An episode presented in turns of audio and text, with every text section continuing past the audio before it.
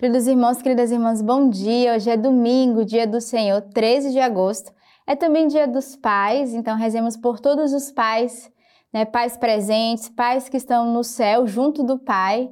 Né? Demos graças pelo dom da paternidade, esse dom que é dado de Deus aos homens então, neste dia, você é convidado a rezar pelo seu pai da terra, pelo seu pai espiritual, pelo seu pai que hoje está no céu, intercedendo junto de você. Então, nesse 19 domingo do tempo comum, é um dia também para oferecermos esse domingo em família.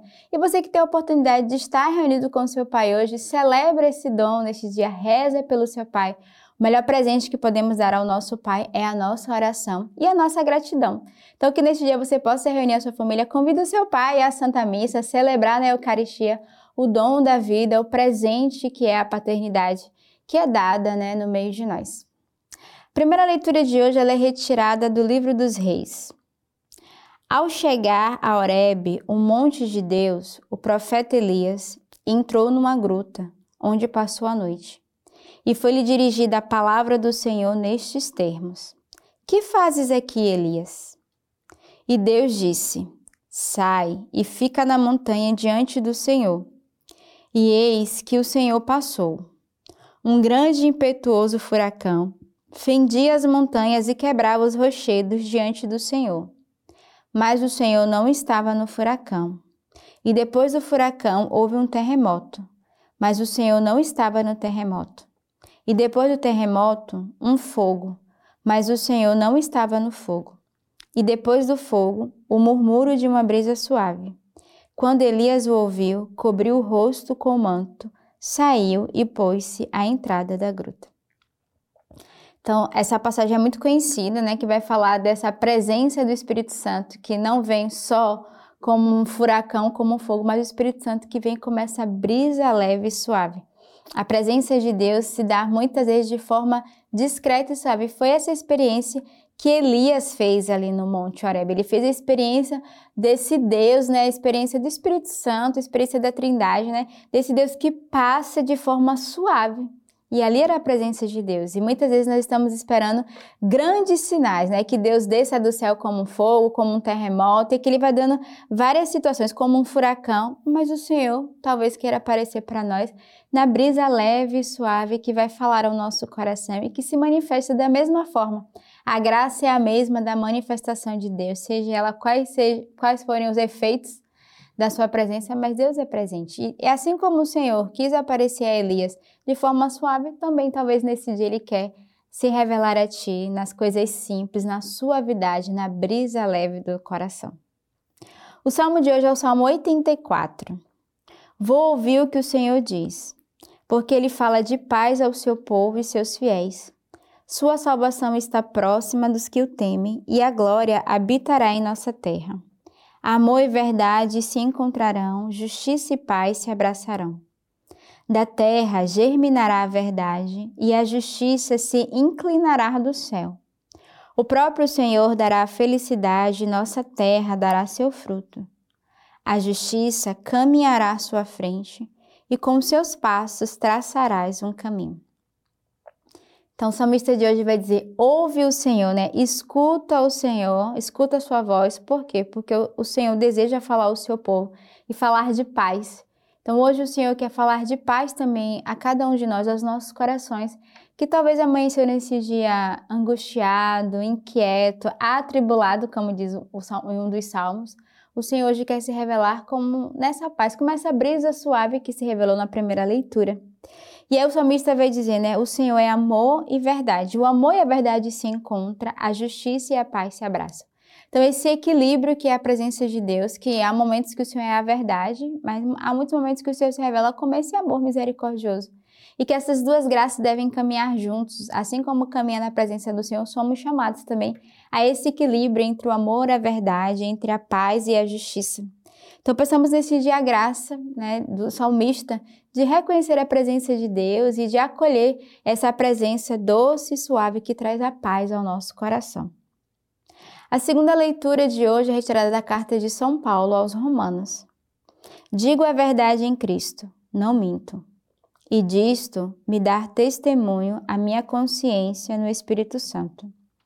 tenho uma grande tristeza e uma dor incessante em meu coração. Quisera eu mesmo ser anátema, separado de Cristo, em favor de meus irmãos, de meus parentes segundo a carne, que são os israelitas aos quais pertence a adoção filial, a glória, as alianças, a legislação, o culto, as promessas, aos quais pertence o patriarca e dos quais descendentes o Cristo, segundo a carne, que é acima de tudo Deus bendito pelos séculos. É, São Paulo aqui na leitura de hoje é interessante, porque ele começa dizendo assim: Eu digo a verdade em Cristo, não minto, e disto me dá testemunho a minha consciência no Espírito Santo. Então é interessante São Paulo que diante de tudo que ele vive, e certamente né, das angústias, das situações, das provações, ele tinha sua consciência tranquila porque ele buscava viver essa verdade. E aí ele vai dizer, né, quisera eu ser separado de Cristo, mas ao contrário, o Senhor que o põe à prova, mas que chama ele cada vez mais a reconhecer, né, São Paulo não teve a experiência de encontrar o Cristo vivo, mas ele foi esse que testemunhou, foi esse que tocou na presença do Senhor, na presença de Jesus, vivo e ressuscitado, e que foi esse verdadeiro homem evangelizador, que passou de ser perseguidor, que perseguia a igreja, a ser um evangelizador que anunciava e que pregava a sua palavra. O evangelho de hoje é o evangelho de São Mateus. Depois da multiplicação dos pães, Jesus forçou os discípulos a embarcar e aguardá-lo na outra margem até que ele despedisse as multidões. Tendo-as despedido, subiu ao monte a fim de orar a sós. Ao chegar à tarde, ali sozinho, o barco, porém, já estava a uma distância de muitos estádios da terra, agitado pelas ondas, pois o vento era contrário. Na quarta vigília da noite, ele dirigiu-se a eles, caminhando sobre o mar. Os discípulos, porém, vendo que caminhava sobre o mar, ficaram atemorizadas e diziam: É um fantasma, e gritavam de medo. Mas Jesus lhe disse logo: Tende confiança, sou eu, não tenhas medo. Pedro, interpelando, disse: Senhor, se és tu, manda que eu vá ao teu encontro sobre as águas. E Jesus respondeu: Vem. Descendo do barco, Pedro caminhou sobre as águas e foi ao encontro de Jesus. Mas sentindo o vento, ficou com medo e, começando a afundar, gritou: Senhor, salva-me! Jesus estendeu a mão prontamente e o segurou, repreendeu: Homem fraco na fé, por que duvidastes? Assim que subiram ao barco, o vento amainou. Os que estavam no barco prostraram-se diante dele, dizendo: Verdadeiramente tu és o Filho de Deus. O evangelho de hoje é o mesmo evangelho de terça-feira e eu fiz esse comentário dessa pouca fé que Pedro e os discípulos tiveram. Primeiro, os discípulos que ao vendo Jesus pensavam que era um fantasma, e depois Pedro que vai testar Deus, né, vai provar Deus com a sua fé pequena. E o, a, e o evangelho de ontem falava que o Senhor, o Senhor exortava dizendo que nós tínhamos uma fé fraca. E hoje, novamente, a gente confirma aqui nessa leitura a fé de Pedro que era fraco e pequeno, porque o Senhor disse para ele: Vem, desce do barco e caminha. E no meio do caminho, vem do vento forte, né? Pedro que vai é, ficar com medo e que vai ali duvidar né, desse, dessa, desse poder, dessa graça que Deus tinha de dar a ele também de caminhar, porque a sua fé era muito pequena. Então, ontem e hoje o Senhor nos exorta a fé. Então, certamente, o Senhor quer convidar a cada um de nós a renovar a nossa fé, mas sobretudo a fortalecer a nossa fé em Deus, que é capaz de dar passos, que é capaz de se abandonar. O que Pedro precisava aqui era de um coração confiante e abandonado. Mas ele se desespera, começa a afundar, grita por socorro e o Senhor que vai, estende a mão e que retira. Né? Mesmo quando nós fraquejamos na fé, o Senhor estende a mão para cada um de nós e nos dar a graça de recomeçarmos.